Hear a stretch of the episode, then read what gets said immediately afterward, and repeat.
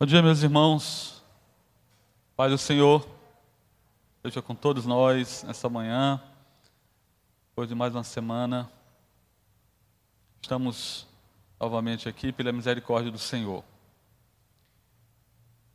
E hoje nós iríamos falar sobre é, um, um aspecto da esperança que está vinculado com a salvação da, da de crianças, né?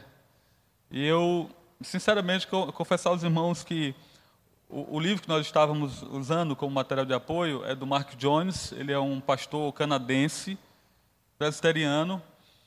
E aí, é, eu, algumas coisas que ele coloca no capítulo eu não concordo, né? Por conta do aliancismo que é muito forte na presbiteriana. E o aliancismo ele tem implicações práticas na vida da igreja. Né?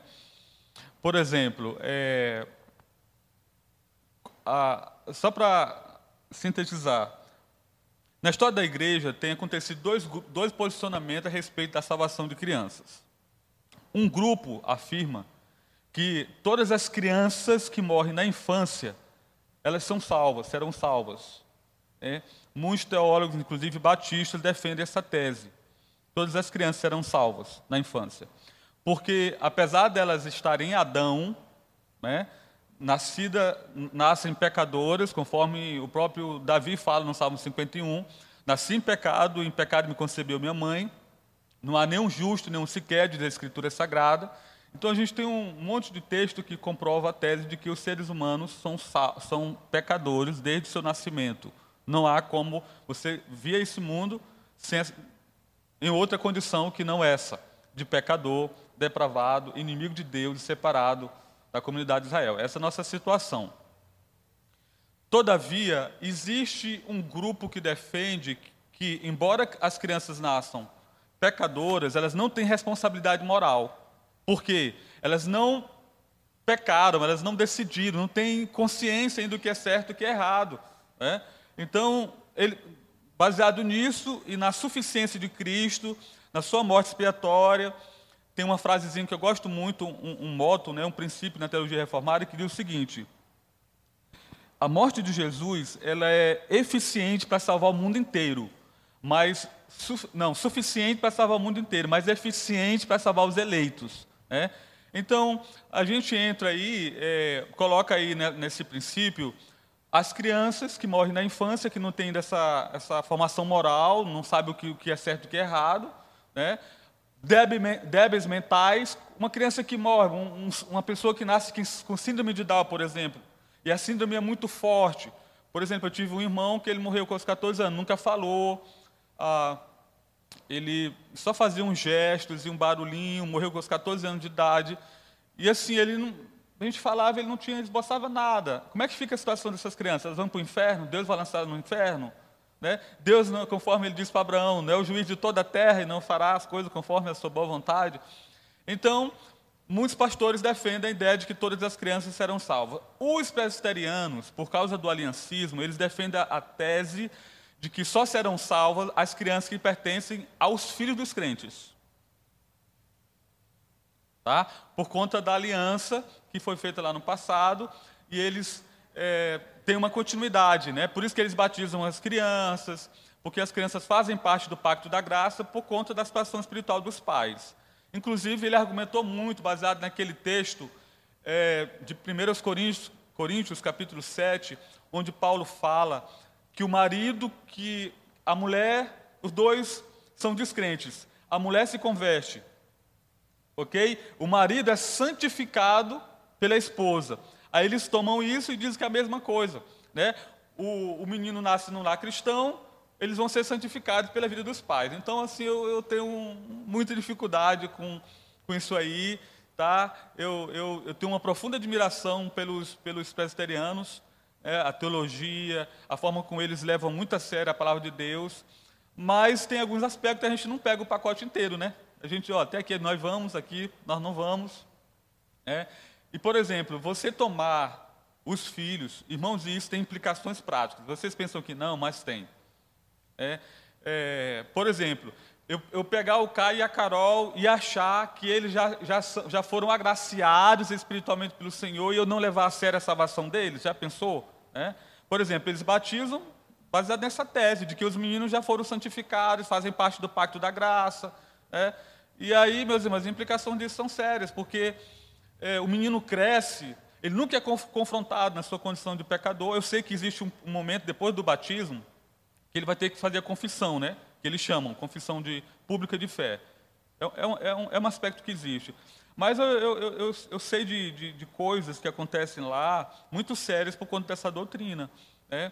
Então, eu me guio muito, a boa teologia que eu gosto dos presbiterianos é a, a soteriologia, não resta dúvida, eu assino embaixo. Todos os aspectos da soteriologia, soteriologia presbiteriana eu assino embaixo. Mas quando se trata desses aspectos é, por, esses pormenores. Aí eu mantenho as minhas reservas e vou lendo com muito cuidado, sabe, fazendo uma separação.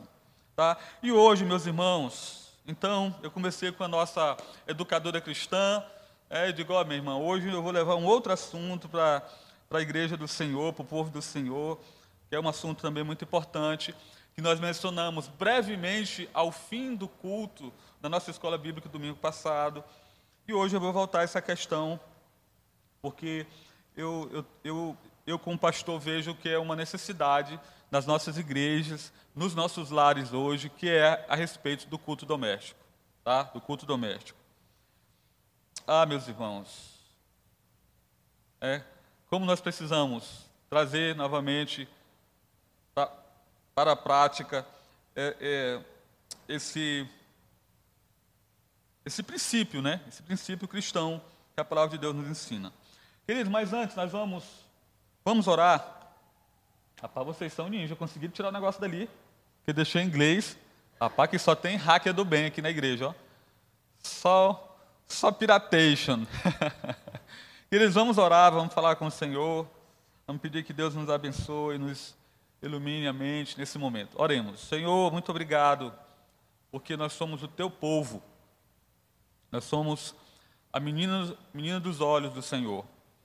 Que o Senhor, nessa manhã, se com, venha se comprazer em cada, cada vida aqui presente nessa manhã. Nós chegamos aqui, Senhor, às vezes com a nossa mente bem, bem agitada, com inquietações do nosso coração, perturbações do nosso espírito. Senhor, mas nós sabemos que somente em Ti há o descanso para as nossas almas. Somente em Ti, Senhor, nós temos plena segurança. Plena segurança do amor, plena segurança da aliança que o Senhor fez uma vez em Cristo Jesus, antes da fundação do mundo e na qual nós estamos firmes. Plena segurança de que a obra que o Senhor começou um dia na nossa vida, o Senhor vai, vai completar essa obra plena segurança de que o teu Espírito nos, em, em, nós habita, que nós não estamos à mercê dos nossos pecados remanescentes. Nós temos segurança de que maior é o Senhor que trabalha em nosso favor do que o nosso arqui-inimigo, Satanás. E, portanto, nessa manhã te pedimos que o Senhor faça com que o nosso coração receba a tua palavra em fé com aquela submissão de uma criança, aquele, aquele direcionamento de um pai para com a criança e uma criança na dependência do pai. Nós te pedimos que teu Espírito nos oriente nessa manhã, nos guie, ó Pai, na tua verdade. E que todo pensamento, ó Pai, se encontre agora cativo, ó Pai, a tua palavra. Tire todos os obstáculos, as resistências, os ruídos, obscuridade.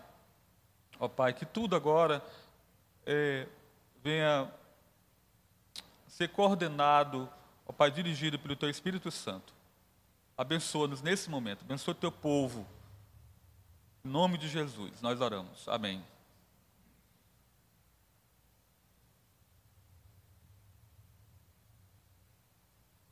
Queridos, nós vamos começar, embora não, nós não vamos fazer um estudo expositivo hoje, um texto específico. Só para a gente dar aquele pontapé inicial, vamos ler em Josué, capítulo 24, versículo 15.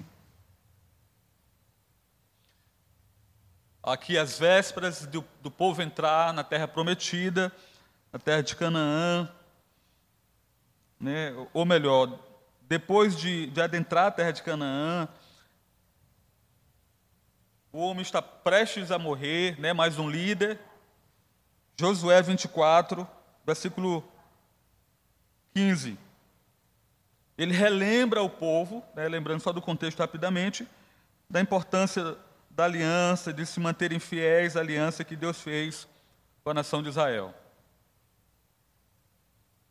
Encontraram? Amém? Vamos ler todos juntos? 24, 15. Vamos lá? Porém, se vos parece mal servir ao Senhor, escolhei hoje a quem se vais, se aos deuses a quem serviram vossos pais, que estavam da além do Eufrates, ou aos deuses dos amorreus, em cuja terra habitais.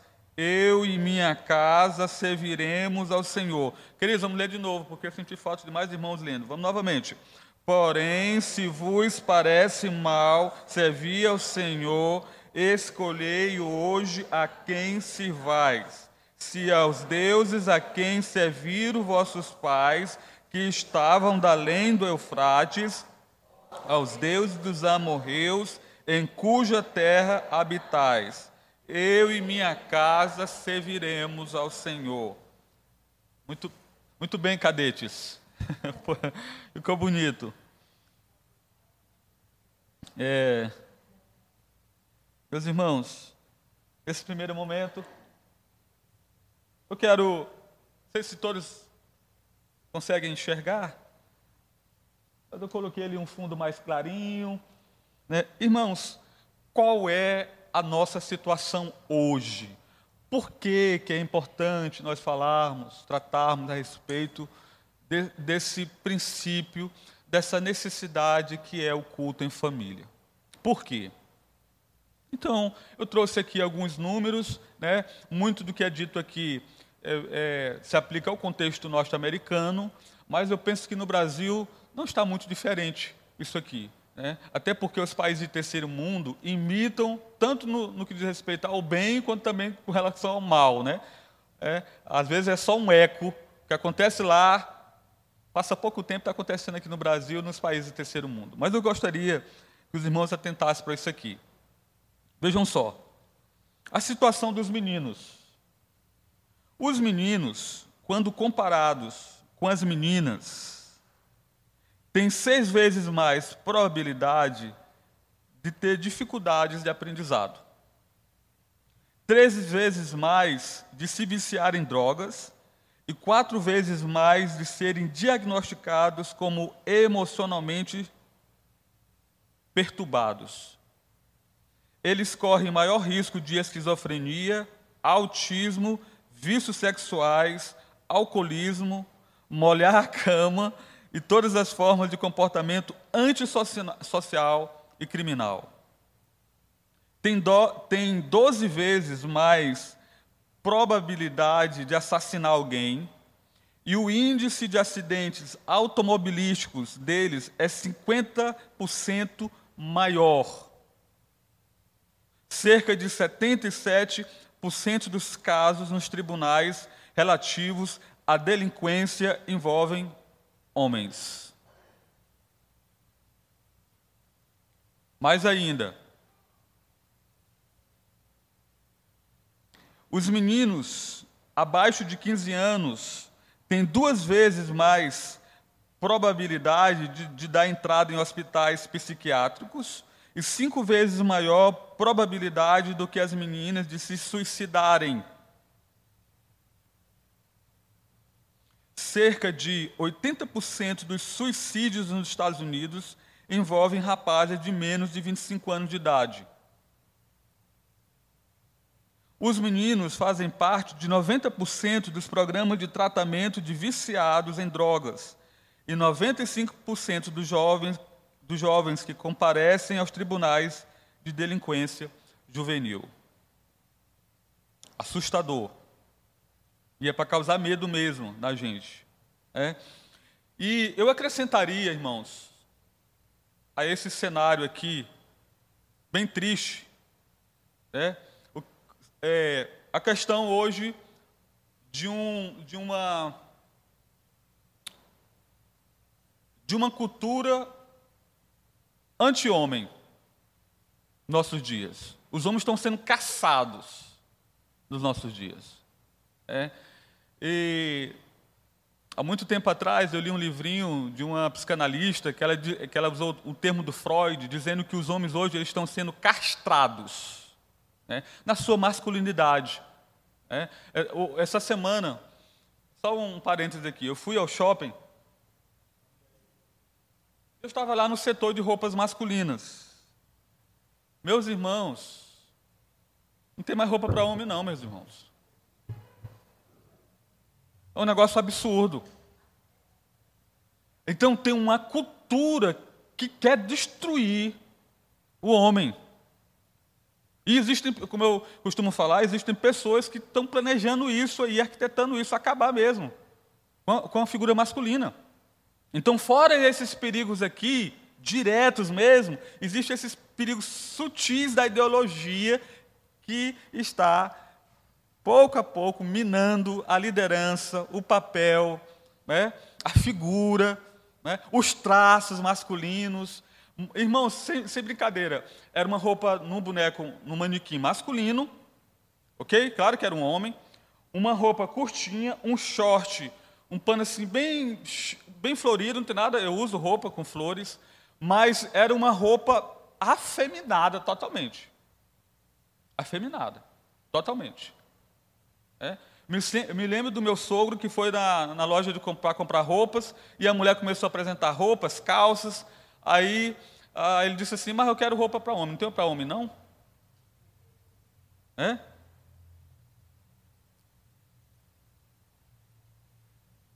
Então, veja que é uma situação muito crítica que nós estamos vivendo, vivendo nos dias nesses dias atuais, meus irmãos.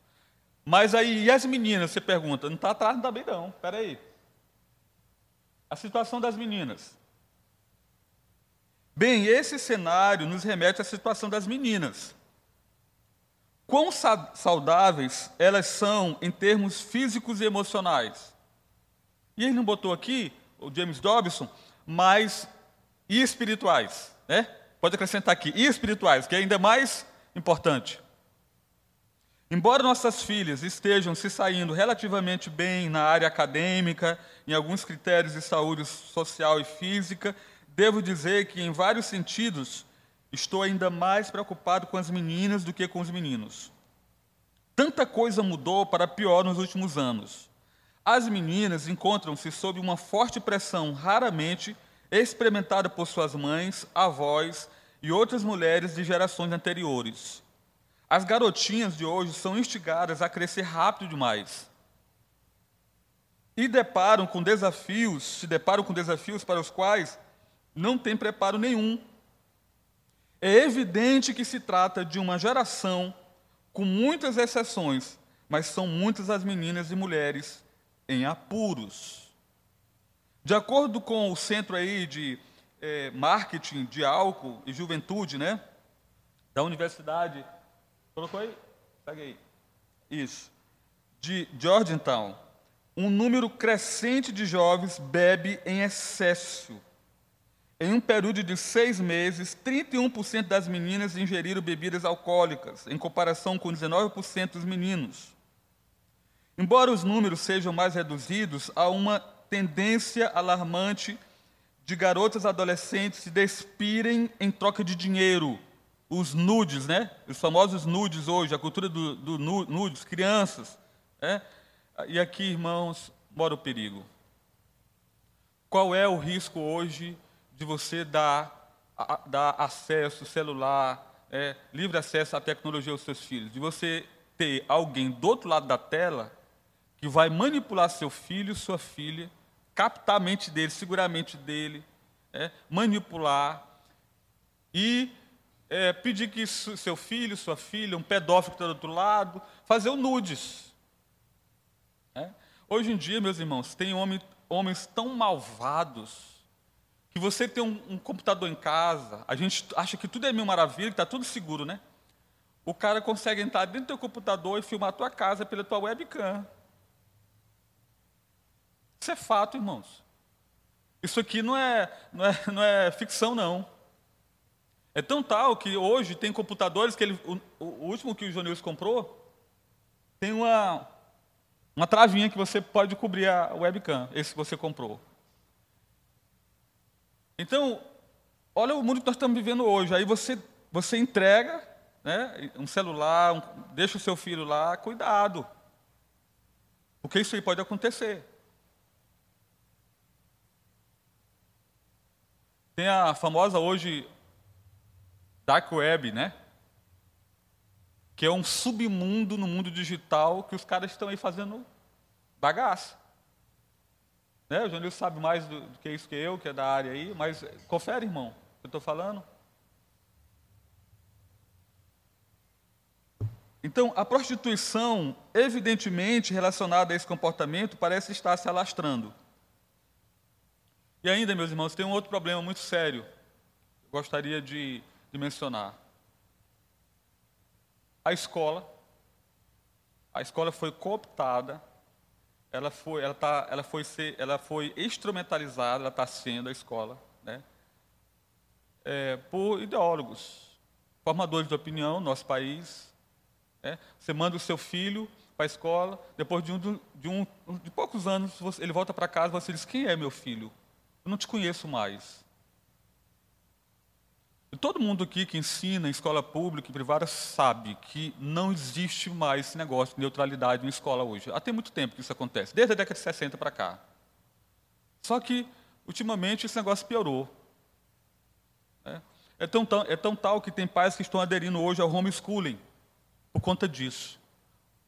Tá? Porque o negócio está sério, irmãos.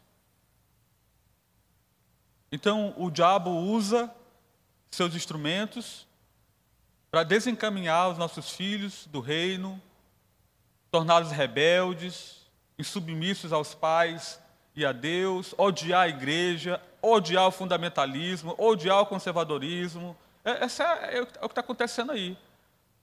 Né? É uma sexualização, irmãos, que acontece hoje cedo. Né? Eu vi vídeos aí em TikTok, já, já vi vídeo de meninos de, de, de oito anos, sete anos, com danças, meus irmãos, pelo amor de Deus, fazendo movimentos sexuais mesmo. É.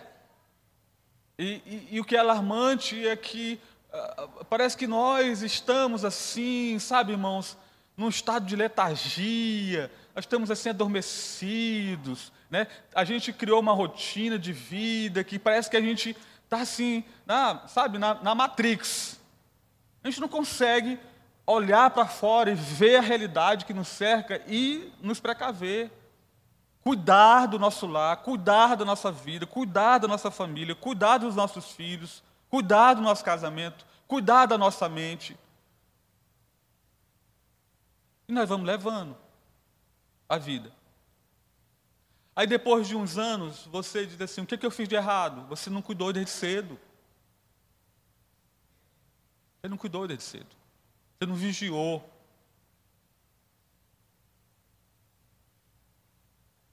Meus irmãos, não faça com que os seus filhos dependam apenas dos cultos de fim de semana. A vida cristã não depende só dos cultos de fim de semana. Até porque uma luta é uma luta, meus irmãos, como é que eu posso dizer desonesta? Não, desequilibrada, né? Você vem para cá para a escola bíblica, traz seu menino uma hora de culto aqui, uma hora e meia, a gente não sabe quantos por cento ele absorve, ele passa o resto da semana absorvendo a cultura. Eita, nós! Imagina isso. É uma luta terrível, irmãos. Vamos lá. eu quero dar para os irmãos alguns, alguns, algumas, é, mo, alguns motivos, levar você a pensar algumas coisas a respeito do culto doméstico.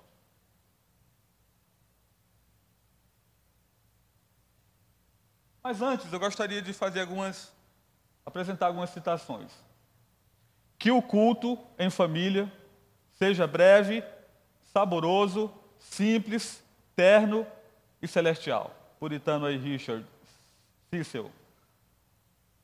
Um lar sem culto doméstico não tem alicerce. Estão comigo?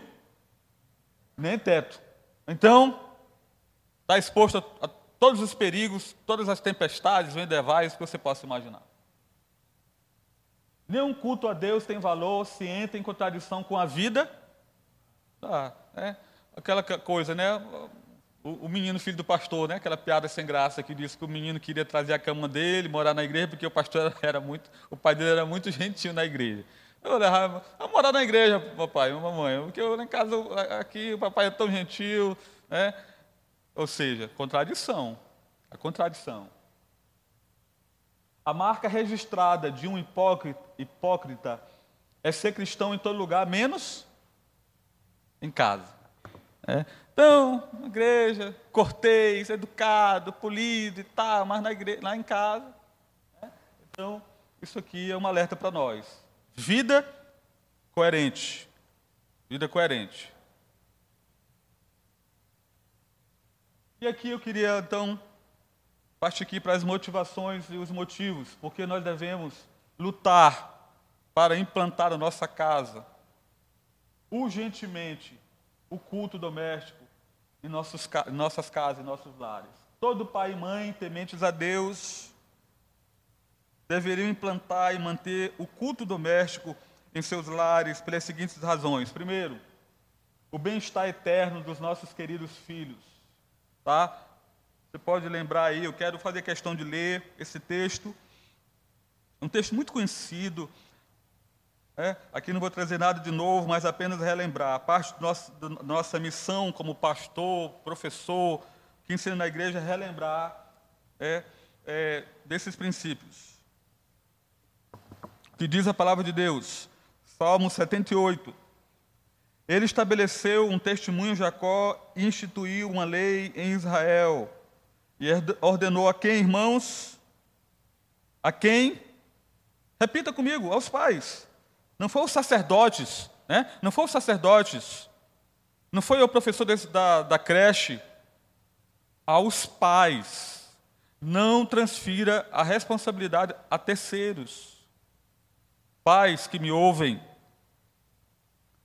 a nossos pais que os transmitissem a seus filhos, a fim de que, está aí a razão, a nova geração os conhecesse, filhos que ainda hão de nascer, se levantassem e, por sua vez, os referissem aos seus. Os seus irmãos, irmãos percebem o encadeamento de causa e efeito aí? Uma geração assume a responsabilidade de tornar os filhos piedosos, de ensinar, de educar, de orar com eles, orar por eles, chorar na presença de Deus. Isso é seguido, isso é passado de uma geração a outra. Versículo 7, para a gente fechar, ele diz: Para que pusessem em Deus, o que, irmãos? A sua confiança, e o que mais? Não se esquecessem dos feitos de Deus, mas lhe observassem os mandamentos. Está aí, irmãos. Por quê? Porque, biblicamente, esquecer os feitos de Deus não é questão de amnésia, não é falha de, de memória. Biblicamente, irmãos, esquecer os feitos de Deus é um problema pecaminoso do nosso coração. A gente não tem que tomar isso aqui como um esquecimentinho, uma coisinha assim, sabe? Não. É um problema moral. Se você ler o livro de Deuteronômio, por exemplo, e sublinhar quantas vezes Moisés vai dizer: não se esqueçam de Deus, não se esqueçam da aliança, não se esqueçam dos mandamentos, não se esqueçam do que o Senhor fez, não se esqueçam. E ele repete, repete, porque é uma, inclusive é uma, é uma lei né, do aprendizado: repetir, repetir, repetir. Né? Os marqueteiros sabem disso, por isso que bota propaganda toda hora para você ir comprar. A lei da repetição. Irmãos, olha só, somos convocados, somos convocados a laborar na esperança de que nossos filhos não se esqueçam das obras de Deus.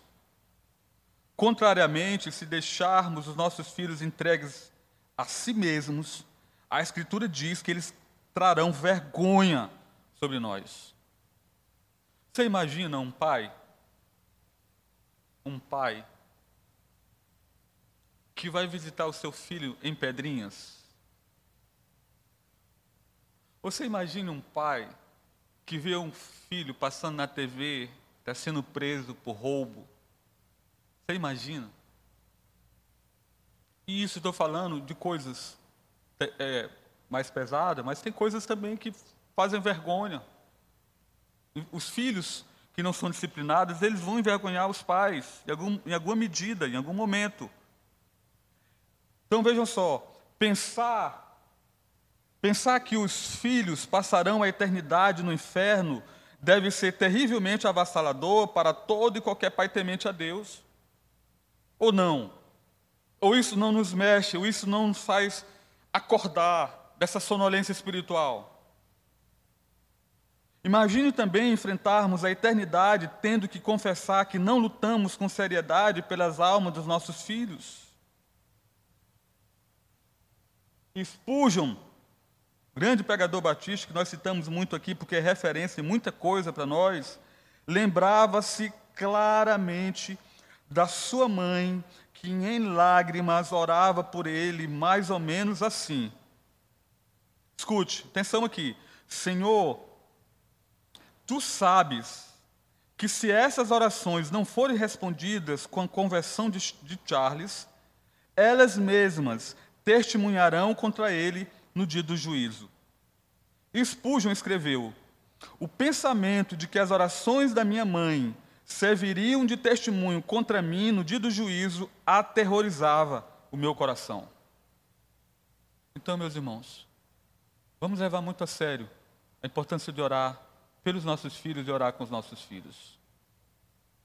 Não vamos baixar a guarda. A satisfação de uma boa consciência.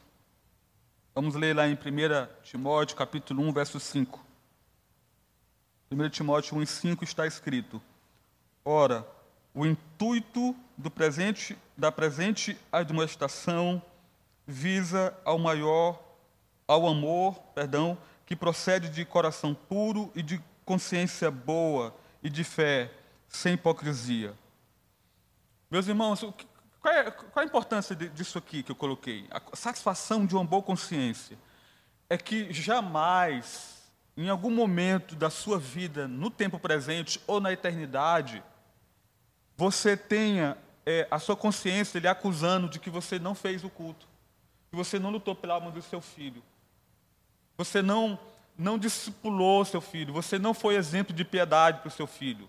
Uma boa consciência, assim, olha, eu estou com a minha consciência tranquila. O meu filho está com 25 anos de idade, né? o que eu tinha de fazer eu fiz, eu orei, eu fiz culto doméstico, eu dei bons livros, eu chorei na presença de Deus eu, eu tentei o máximo, tudo que tinha meu alcance enquanto humano e cristão, temente a Deus, eu fiz pela vida do meu filho. Então, nesse momento aqui, eu estou com 60 anos no leito de morte, mas eu estou partindo para a glória com a consciência de que eu fiz tudo que tinha meu alcance para alcançar meu filho. Então, eu estou com a minha consciência tranquilíssima diante de meu Deus. É isso que, que, irmão, significa a satisfação de uma boa consciência. Olha o que diz o Bispo Riley. Feliz é o homem que, à semelhança de Robert Bolton, pôde dizer aos seus filhos no leito de, da sua morte: Eu creio que nenhum de vocês ousará reunir-se comigo no tribunal de Cristo, no estado não regenerado. Irmãos, que palavra isso aqui? Que palavra? Você, nenhum de vocês, né, o cabo no leite morto, vão, vão ousar, nem cogitar na mente de você a possibilidade de se apresentar no tribunal de Cristo como não regenerado. Temos que viver e conduzir o culto doméstico de tal modo que os nossos filhos não tenham condição de dizer: fui amarrado pelas mãos e pelos pés e lançado fora na escuridão eterna. por causa do cuidado desleixado de vocês como pais, por causa da hipocrisia de vocês, do descaso de vocês pelas coisas de Deus. Pai, mãe, por que é que vocês não foram fiéis a mim? Consciência em paz não é nada mais do que um recibo assinado pela mão de Deus de que a dívida que tínhamos para com sua justiça está totalmente paga. O que eu tinha de fazer, eu fiz. Tudo que tinha meu alcance, eu fiz. Portanto, como dizia minha mãe, eu lavo as minhas mãos. Isso não significa que o filho, ao se tornar adulto, nós vamos é, deixar e abandonar, deixar de orar e de pedir que a, a graça o alcance. Mas como disse Paul Tripp, Paul Tripp no livro Pastoreando o Coração da Criança, ele diz uma coisa muito interessante. Ele disse que quando o menino, quando é, é, é criança, está sob a sua tutela, sob a sua responsabilidade, você escolhe, você determina a hora que o menino tem que levantar, você tem que de determinar o que, que o menino assiste, quando assiste, você tem que determinar com quem esse menino anda, porque está, está sob a sua tutela, a sua, sua responsabilidade. Você tem que decidir por esse menino. Esse negócio de pai chegar na, na, em shopping, em, em, em, loja de confecção, seja lá qualquer loja, e perguntar: o que, que você quer? Meu irmão, que conversa é essa? Escolhe o que você quer. Não existe, não, meus irmãos. Você tem que dizer para o menino: é isso aqui que você vai comer, é isso aqui, que, é essa hora que você vai dormir, é, é isso aqui que você vai usar. Está tudo errado. Às vezes a gente quer ter, ser tão bonzinho para os filhos que a gente termina termina perdendo os filhos. É? Nós sabemos que existem muitas questões eh, subjetivas que envolvem a relação com os nossos filhos. É? A gente, às vezes, vem de um, de um ambiente é, doméstico, de uma família, é, de, de, muito conflito, muita briga, que o pai abusou na sua autoridade. Aí, quando a gente constitui nossa família, nós somos molenga. Passar a mão no filho, que é compensar a, a, falta de amor que teve no lar, e chega aqui a gente, não, não sei o quê. Tudo que eu não tive eu quero dar para meus filhos, termina estragando a criança, estragando o filho. Cuidado, cuidado com isso. Terceiro, auxilia a criação dos filhos. Eu me lembro do pastor é, Cardim, acho que é Ricardo Cardim, Miguel não está aí? Foi nosso professor no, no curso de pós-graduação. Helder, obrigado. Obrigado, irmã Valéria. Ele dando um exemplo, né? Que disse que ele estava dando dando ordem para os fi, filhos, né? Dois filhos já. Aí disse que de repente um filho vira para ele e diz assim: Papai, o senhor está me mandando fazer isso aqui porque é bíblico ou porque o senhor quer? Qual é o ponto aqui? Porque auxilia a criação dos filhos. Porque quando os pais ensinam os filhos via, via palavra de Deus, ensina, está incutindo ali, está mostrando pela palavra de Deus, a, a norma será a palavra de Deus. E o que aconteceu? O Helder simplesmente disse assim: Meu filho, eu confesso que é por imposição minha e um coração egoísta. Não é porque é bíblico, não. Me perdoe. Da mesma forma, ele vai ter embasamento bíblico para corrigir a conduta do filho, aqui. O que, que a Bíblia diz sobre ficar zangado? O que, a Bíblia diz sobre gritar, gritaria? O que, a Bíblia diz? O que, a Bíblia diz sobre desobediência? O que, que a palavra de Deus fala? Qual é o caminho da criança que não se submete à autoridade do pai? Morte. E é rapidinho. Morte rapidinho. No meu período de saindo da, da infância para a adolescência, eu perdi foi, foi 15, 20. Morava tudo perto de mim assim, ó. Minha mãe dizia: não vai, não sai, não anda com ciclano. Hora de dormir, 10 horas, tem que estar aqui, acabou e pronto. No outro dia era menino mancendo dentro de saco, cortado pulso, sem genitália, facada, tiro, você possa imaginar. Ei, olha isso aqui. a eu estou no auxílio à criação dos filhos. Irmãos, o culto doméstico, doméstico ajuda a promover a harmonia em tempos de aflição, doença e morte. Proporciona um maior conhecimento das Escrituras e crescimento na piedade individual, tanto a vocês quanto aos seus filhos. Ele fomenta a sabedoria de como enfrentar a vida, a abertura para falar de questões relevantes e o relacionamento mais estreito entre pais e filhos. Os fortes laços estabelecidos no culto doméstico em seus anos iniciais podem ser de grande ajuda para os adolescentes nos anos por vir. Esses adolescentes podem ser poupados de muitos pecados ao se recordarem das orações em família. Em momentos de tentação, é possível que digam como poderia ofender a um pai que luta diariamente com Deus em meu favor. mais um puritano aí, vamos lá? Ele disse o seguinte, o Alexander: basta que seu filho entre na adolescência para que descubra que todos os seus cordões são como a teia de aranha, a não ser que tenha conservado a sua influência sobre eles pelo vínculo crescente e diário da religião familiar. Olhe ao seu redor entre as famílias que professam a fé em Cristo e veja a diferença entre os que adoram e os que não adoram a Deus.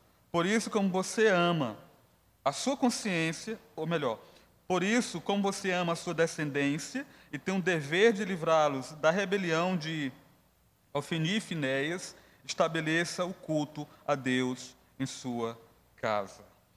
Eu, eu, não sei se eu fechei a questão da citação, estou lembrando aqui, do Paul Tripp, né, que ele diz que na, na primeira infância você decide tudo. Quando vai saindo da adolescência para entrar na parte da, da, da juventude, aí tem que ser pela influência.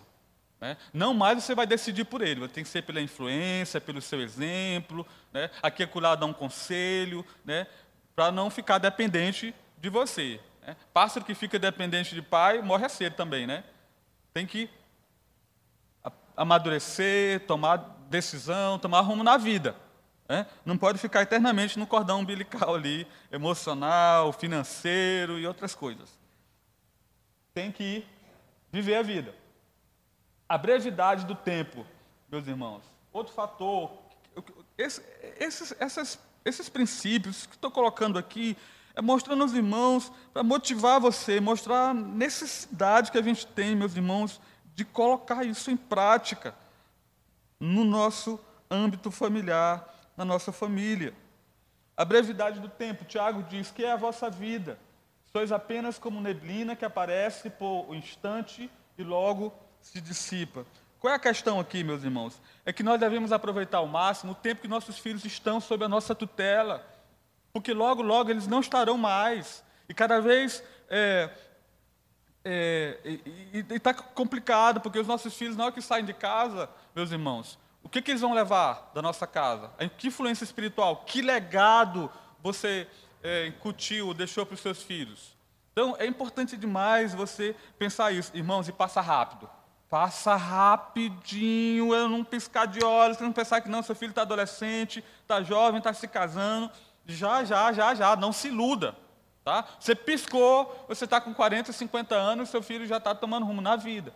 Ok? Então, aproveite. O tempo é breve, é vita breves, né? Expressão em latim para dizer que a vida é breve, tá? É curto demais o seu tempo. Aproveite o tempo para incutir na vida dos seus filhos a palavra de Deus, ensino, né?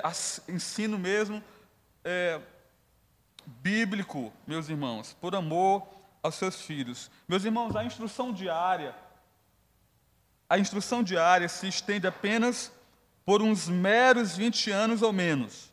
E mesmo esses anos não são garantidos. Devemos conduzir o culto doméstico conscientes do quão breve é a vida, em termos de uma eternidade que não tem fim. Os filhos perceberão esta realidade se o culto doméstico for realizado com profunda sinceridade, amor, calor e coerência.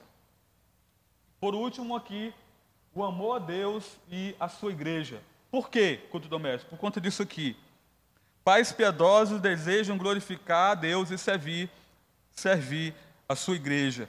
Eles querem dar à igreja filhos e filhas vigorosos e corajosos. Orem para que os seus filhos sejam colunas na igreja.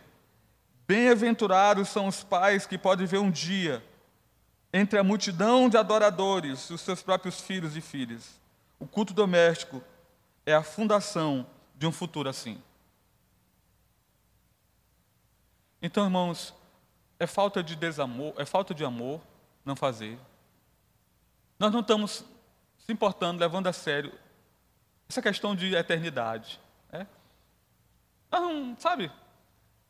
A gente é um ateu prático, né? A gente diz assim, olha, logo, logo a eternidade está aí, mas a forma como a gente se relaciona com o tempo, né, com os valores, com os princípios, em casa, até mesmo na igreja, sempre adiando, protelando, ter uma vida cristã mais autêntica, andando mais perto de Jesus. Parece que a gente está sempre, não, amanhã eu faço, amanhã eu vou viver isso, amanhã eu faço o culto do mestre, o ano que vem, quando eu terminar a faculdade, quando eu tiver mais tempo. E os meninos vão crescendo sem ter amor pelo Senhor, sem ter amor pelo Senhor. E para eu fechar aqui essa questão nessa manhã, meus irmãos, algumas perguntas. Temos duas crianças pequenas com 3 e 5 anos de idade, e nunca fizemos um culto doméstico. Por onde começar? Sugerimos que vocês iniciem com livros devocionais simples, coloridos e breves. Cantem corinhos conhecidos, leiam a história bíblica e conclua com uma, com uma oração. O importante é que este tempo seja agradável, frequente e breve.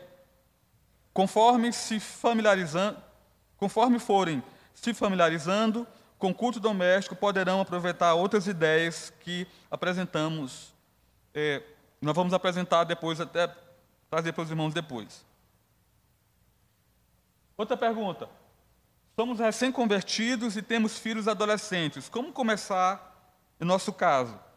Recomendamos que vocês também comecem devagar e com algo simples.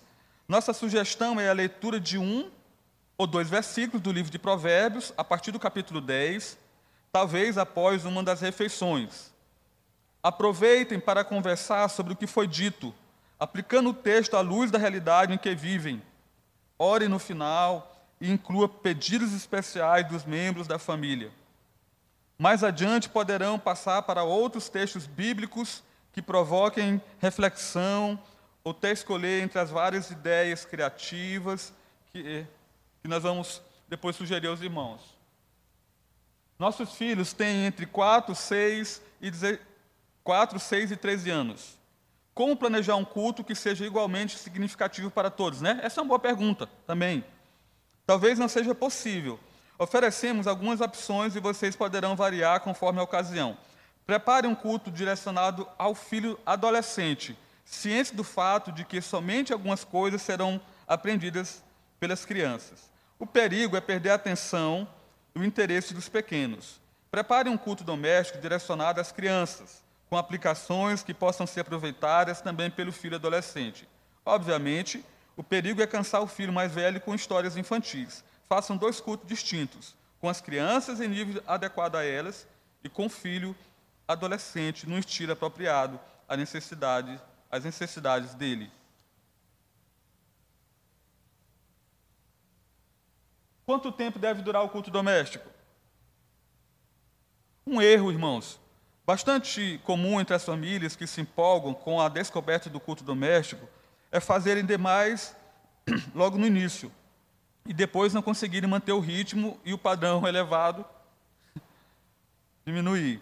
Sugerimos que no início o tempo de culto doméstico seja de cinco minutos para crianças pequenas, é, de 10 a 15 minutos para filhos adolescentes. Até que vocês mesmos descubram o que, o que é mais adequado para a sua família. Em ocasiões especiais, a duração poderá ser maior. Com os filhos mais velhos, certamente surgirão oportunidades para discussões envolventes. Estejam, estejam sempre abertos para aproveitar esses momentos. Mas lembre-se de que é melhor encerrar enquanto eles, eles ainda estão pedindo mais. Ah, uma coisa que eu tenho aprendido lá em casa é que existem muitos, sabe, pecados e coisas que elas permanecem assim sobre camadas grossas, né? Que a gente desenvolve. Essa semana aconteceu um fato muito curioso lá em casa. A gente estava fazendo o culto E nós começamos, a pergunta era a seguinte: quais dos mandamentos você tem mais desobedecido? Por quê? Aí todo mundo falou e tal. Aí a Carolzinha é,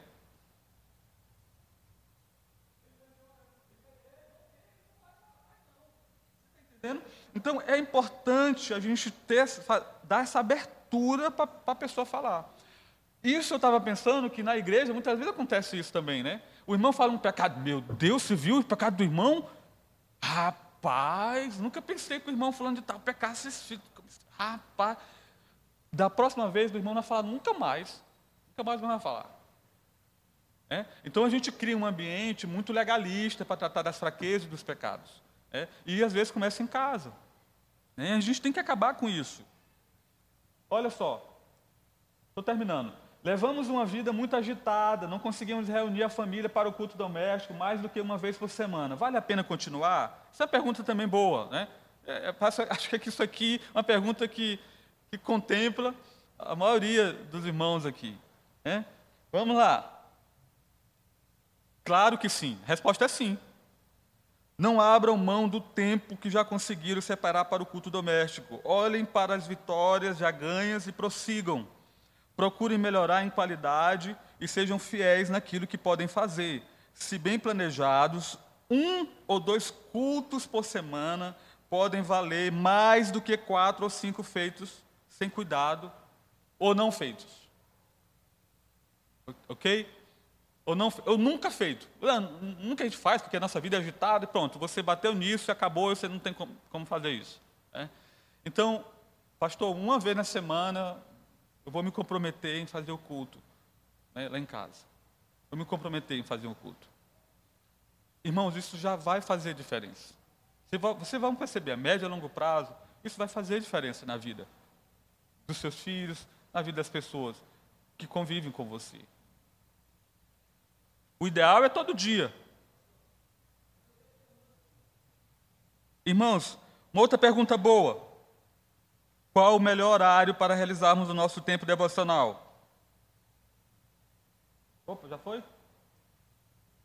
Tem não? Ah, eu pulei aqui. Qual o melhor horário? É isso aí, irmãos. Vai depender do quê? Da realidade de cada família.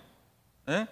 Cada família tem horários e necessidades diferentes. O momento ideal é quando a família toda está presente e com tempo disponível. Algumas famílias preferem ter seu tempo devocional ao redor da mesa. Né? Eu já vi lares, eu, no meu tempo de estágio, andando aí, estagiando como seminarista, eu vi famílias pastorais fazendo pela manhã. Depois do café, reunia ali todo mundo e fazia o culto é, devocional. Outras famílias eu já vi fazendo à noite, quando chega todo mundo. Né? Meus irmãos, ei, e sabe que hora que eu já fiz culto doméstico? E por incrível que pareça, não foi nem na minha casa, hoje, como, como pai, como marido. Na minha família, porque teve um período na minha casa que estava todo mundo desviado, todo mundo na bagaça.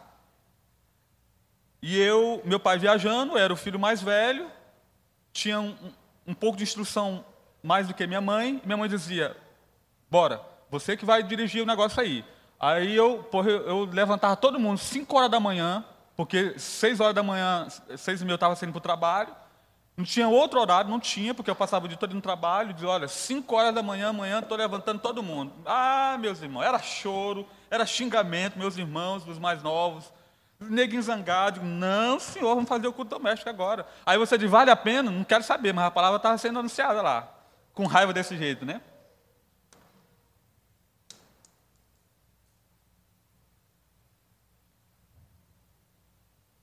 Então, cada um vai escolher o horário. Essa pergunta. Meu marido não é crente. Como devo proceder? E agora? Que, é que a gente faz? Ora, meus irmãos, se ele permitir, minha irmã, né?